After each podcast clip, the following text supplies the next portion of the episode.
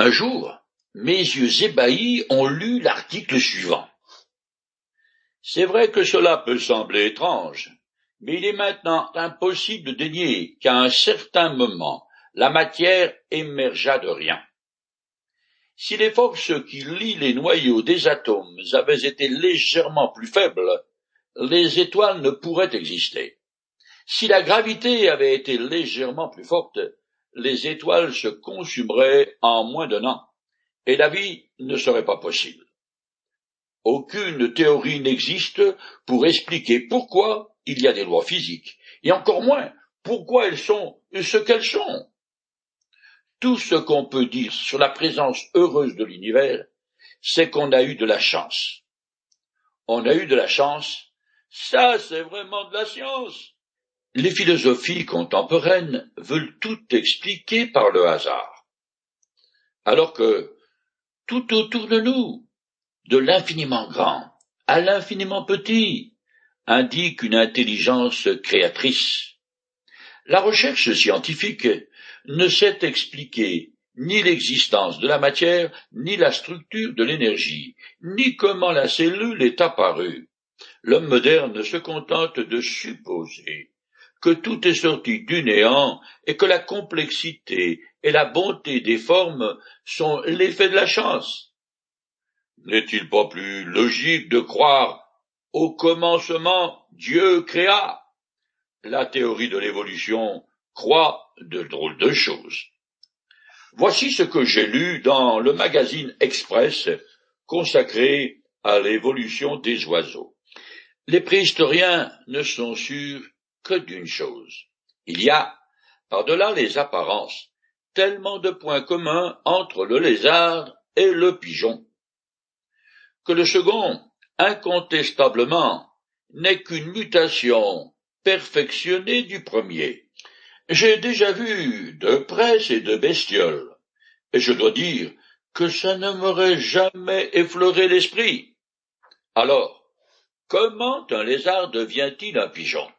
Eh bien, d'abord, il a une petite bosse qui se forme juste au bon endroit, sur le dos du lézard, au centre de gravité. Puis elle se développe comme ça toute seule, sous la pression de la sélection naturelle qui favorise les mieux adaptés. Le problème est qu'avant de devenir des ailes, cette bosse est un bagage encombrant et complètement inutile. Ce qui fait que, Selon la théorie de l'évolution, le lézard bossu ne sera pas retenu par la sélection naturelle. De plus, tous les intermédiaires entre le lézard et le pigeon, on les appelle les chaînons manquants parce que les millions de mutations n'ont laissé aucune trace nulle part. Ce n'est pas tout. L'aile d'un oiseau c'est autre chose que celle d'un avion.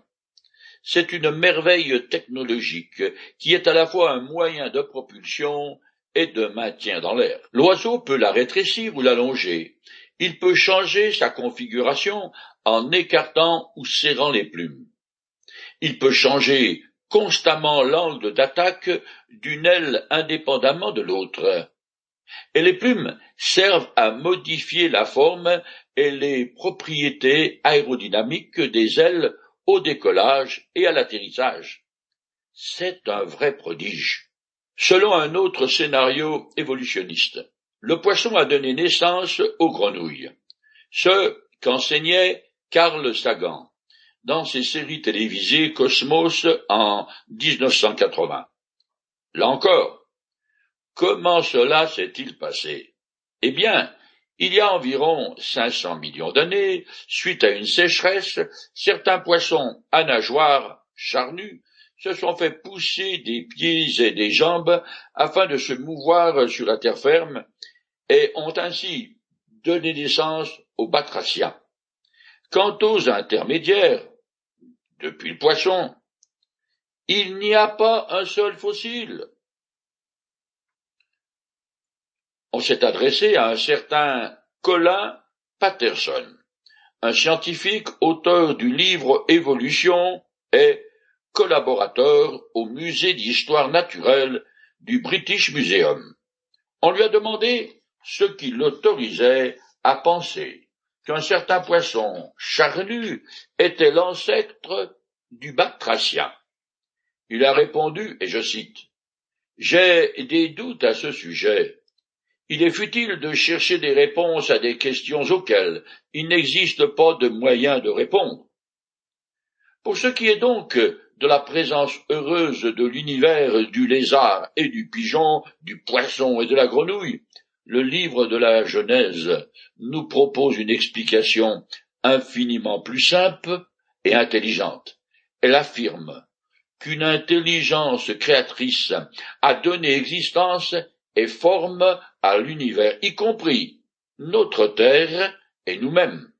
En effet, ce n'est pas le néant qui engendre l'existence, ni le hasard qui est à l'origine de la logique et de la beauté. L'écrivain René Barjavel, dans son livre La fin du tigre, écrit Qui a conçu l'oreille?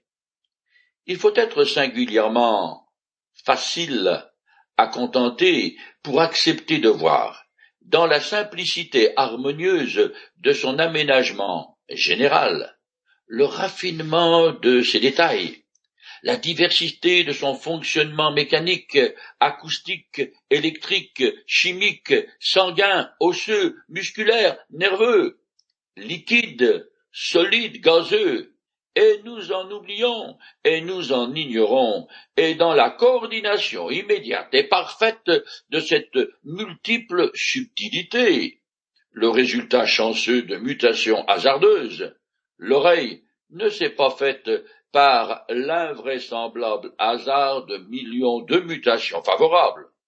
L'oreille est un ensemble conçu, architecturé, organisé. Le hasard ne conçoit pas, n'ajuste pas, n'organise pas.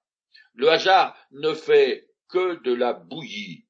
Ceux qui attaquent le récit de la Genèse font généralement preuve d'une tragique ignorance de son contenu. Ils combattent une ombre de leur imagination. N'est-il pas plus raisonnable d'accepter en toute simplicité Au commencement, Dieu créa. Regardez les hirondelles.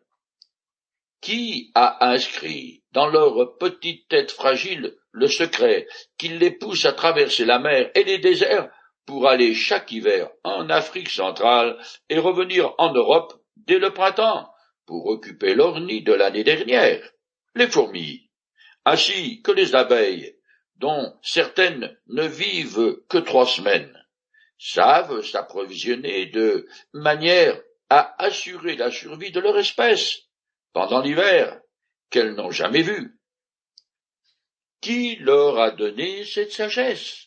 Les plantes mêmes possèdent, inscrits dans leurs chromosomes, les réflexes qui leur permettent de germer, de croître et de se reproduire. La vie est un phénomène prodigieux. D'où vient cette profusion d'êtres vivants, tous différents les uns des autres. Comment l'aigle a-t-il pu maîtriser les mécanismes du vol? La mère pousse l'aiglon hors du nid pour l'encourager à utiliser ses ailes, alors qu'il est en chute libre. Comment l'araignée s'est-elle offerte les moyens aussi sophistiqués qui lui permettent de tisser sa toile si fine et si solide? Le Tout-Puissant nous parle dans sa création. Chaque fleur qui jaillit de terre le révèle. Chaque horreur, chaque coucher de soleil sont une flamme de poésie, la signature d'un Dieu qui aime la beauté. Les cimes mystérieuses de l'Himalaya, comme la tendresse de maman rouge-gorge, sont un harnais d'une sagesse infinie. L'éternel seul est créateur dans tout le sens du terme, car il n'y a que lui qui puisse ordonner que les êtres vivants soient et faire apparaître tout un univers qui n'existait pas l'instant précédent. Quel que soit le nom qu'on l'on veuille donner à l'intelligence qui conçoit les merveilles qui nous entourent, Peut-on vraiment nier qu'elle existe et l'appeler le néant, le hasard? Ce serait une insulte à notre intelligence. Quand j'étais enfant, j'ai visité le palais idéal, qui est un rendez-vous touristique à Haute-Rive, dans la Drôme. Il a été construit par Ferdinand Cheval, facteur de son état. Eh bien, Personne n'a jamais songé un instant que cet ensemble étrange et baroque a été constitué par les intempéries. Un coup de chance et le temps qui passe. Tout le monde sait que quelqu'un l'a conçu et fabriqué. Alors pourquoi imaginer que tout ce qui nous entoure dans la nature s'est fait tout seul? Selon le premier chapitre de la Genèse, l'univers est apparu d'un seul coup à la seule parole du Tout-Puissant, ce qui n'empêche pas les micro-évolutions à l'intérieur d'une même espèce, car le code génétique le permet. Mon gendre d'origine irlandaise et ma fille blonde aux yeux bleus ont donné naissance à une petite fille aux yeux noirs bridés et au visage très typé. On dirait une papou. Cette possibilité existait dans l'information contenue par les chromosomes des parents. Il existe un papillon appelé mythe poivré qui est devenu célèbre, car souvent cité comme un exemple d'évolution. Il y en a deux variétés, l'une foncée et l'autre claire, ponctuée de taches sombres. Avant 1845, la claire était la plus répandue près de Birmingham en Angleterre.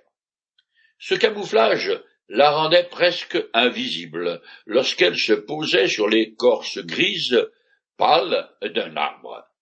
Pendant la révolution industrielle, la suie provenant des usines a fortement noirci l'environnement. Dès lors, les papillons clairs se révélèrent une proie facile pour les oiseaux, tandis que ceux de couleur foncée survivaient et ont proliféré. Les scientifiques considèrent cette évolution comme un exemple de sélection naturelle.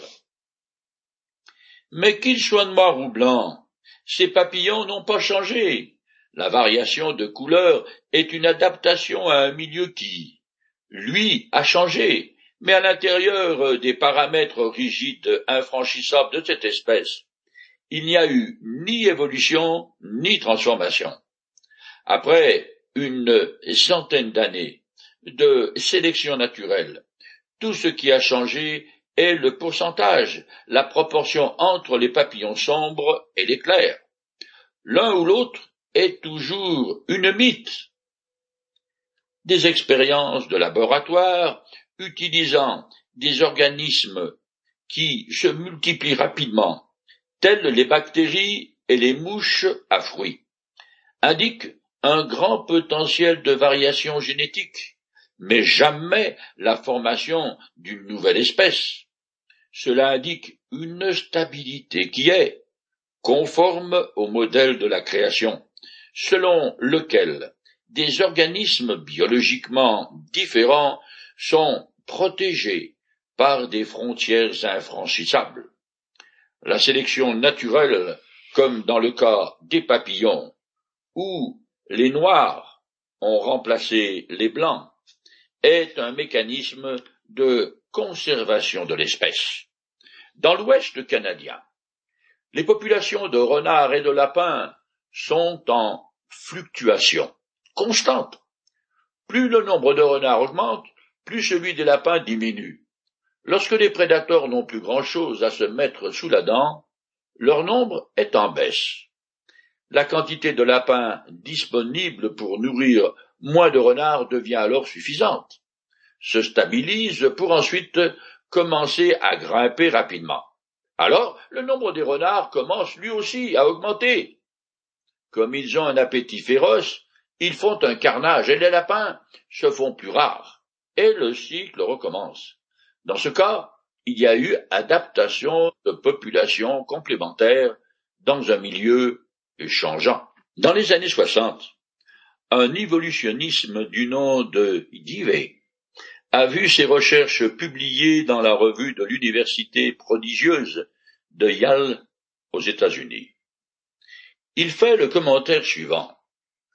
Le croisement et la sélection des races à l'intérieur des limites de l'espèce ou dans un cercle plus large d'espèces étroitement liées, telles les blés, ont certainement donné des résultats remarquables. Mais le blé demeure du blé et ne s'est pas encore, par exemple, transformé en pamplemousse. Nous ne parvenons pas plus à faire pousser des ailes aux cochons qu'à obtenir de nos poules qu'elles pondent des œufs cylindriques. Le transformiste tel que l'a conçu Darwin ne peut expliquer comment on est passé de rien à quelque chose, puis de quelque chose à la vie, puis de la vie à la conscience humaine avec sa liberté de choix. Par contre, la Genèse stipule trois actes créateurs distincts. D'abord la matière, puis la vie animale, et enfin l'homme. Selon l'enseignement biblique, il n'y a pas de transformation entre la matière et la végétation, entre le lézard et l'oiseau, ou entre le singe le mieux organisé l'homme. La création de Dieu a laissé des traces dans toutes les civilisations, mais si nous faisons la comparaison entre le récit sobre de la Genèse et les diverses explications des origines qui nous sont parvenues de l'Antiquité, ces dernières contiennent toujours des aberrations. Il existe un abîme entre les quelques quarante-cinq auteurs bibliques qui ont écrit les soixante-six livres du canon sacré et tous les autres. On ne peut trouver dans l'ensemble des textes sacrés une seule des erreurs communes qui fourmillent chez les auteurs anciens lorsqu'ils parlent de la terre et du ciel. Dans la première phrase de la Genèse, il est question de la création des cieux, d'abord, puis de la terre. Or, cette conception était contraire à celle des générations de l'Antiquité, qui considéraient la Terre comme le centre de l'univers solidement établi bien avant le reste. Il était plutôt normal que des textes sur le commencement du monde et le déluge soient retrouvés dans les régions qui servirent de berceau à l'humanité. Mais les descriptions de la création et du déluge qui figurent sur les monuments babyloniens et assyriens et sur certains documents antérieurs à Moïse sont vraiment bizarres, car ils incluent une grosse part de mythologie. Cependant, leur existence confirme la croyance en un acte créatif divin. Il n'empêche que le récit majestueux de la Genèse remette les pendules à l'heure, pour ainsi dire en apportant un témoignage absolu aux événements du grand commencement. Ces traditions euh, absurdes étaient connues du prophète juif Daniel, savant versé dans les sciences de son époque, et en exil forcé à Babylone. Pourtant, dans le livre qui porte son nom, il n'exprime jamais l'ombre du moins sous-entendu concernant les monstrueuses fables babyloniennes sur la création du monde. Je vais vous en donner un bon exemple. Ça vaut n'importe quel film de science-fiction. En Mésopotamie, le berceau des civilisations, les archéologues ont retrouvé une soixantaine de cylindres et de briques en terre cuite, gravées en écriture cunéiforme, faites d'arrangements de signes en fer, de lances et en clous. Ils décrivent la création telle que la concevaient les civilisations de l'Antiquité. On déchiffre qu'à l'origine existait le chaos représenté par une divinité féminine appelée Tiamat. Elle donna naissance à divers dieux et déesses, qui à leur tour enfantèrent d'autres divinités. Finalement, Tiamat voulut détruire les plus jeunes et provoqua ainsi une révolte de la part de tous les dieux sous l'égide de l'un d'eux nommé Marduk. Après un festin où tous se saoulèrent, Marduk tua Tiamat, puis, l'ayant scié en deux, il fit d'une partie la terre et du reste les cieux. De cette manière, il devint maître de l'univers, après quoi il créa l'homme à partir du sang d'un autre dieu rebelle qu'il avait fait mettre à mort. Et c'est ainsi que Marduk devint la principale divinité de la Babylonie. On trouve aussi les erreurs les plus grossières dans Homère et Platon, les plus célèbres des poètes et philosophes grecs. Les écrits des autres philosophes grecs et romains, Aristote, Sénèque, Pline, Plutarque, Cicéron, si remarquables soient-ils, contiennent eux aussi de nombreuses affirmations abracadabrantes. Les grands penseurs grecs et latins avaient adopté le concept panthéiste, selon lequel la nature divinisée était capable de s'enfanter elle-même et de s'adapter à son milieu. Cette vision du monde a ressurgi sous une forme humaniste plus tard, au siècle des Lumières, du temps de Voltaire et de Jean-Jacques Rousseau. Le mathématicien Laplace rédigea son traité de mécanique céleste et le présenta à Napoléon, qui s'étonna que le grand architecte ne soit pas mentionné. Le savant lui répondit alors La déesse raison a déjà remplacé Dieu. À la suite de Laplace, nombreux furent ceux qui s'affranchissent de la tutelle divine et expliquèrent l'univers par de séduisantes hypothèses. Dans son ouvrage L'origine des espèces, la référence pour ceux qui croient au transformisme, euh, Charles Darwin employa plus de huit cents fois l'expression on peut bien supposer que, comme son prédécesseur, le prophète Daniel. L'apôtre Paul, qui a écrit environ la moitié du Nouveau Testament, ne mentionne pas une seule fois quoi que ce soit de faux concernant l'univers comme l'ont fait les pères de l'Église. Par exemple, Augustin se moquait de l'idée que la Terre était dotée de pôles nord et sud. Un autre père de l'Église du nom d'Ambroise écrit que le soleil attire l'eau jusqu'à lui pour qu'elle le rafraîchisse et diminue sa chaleur intense. Pour ce qu'il en est des écrits des autres religions, eux aussi contiennent des erreurs ou des absurdités.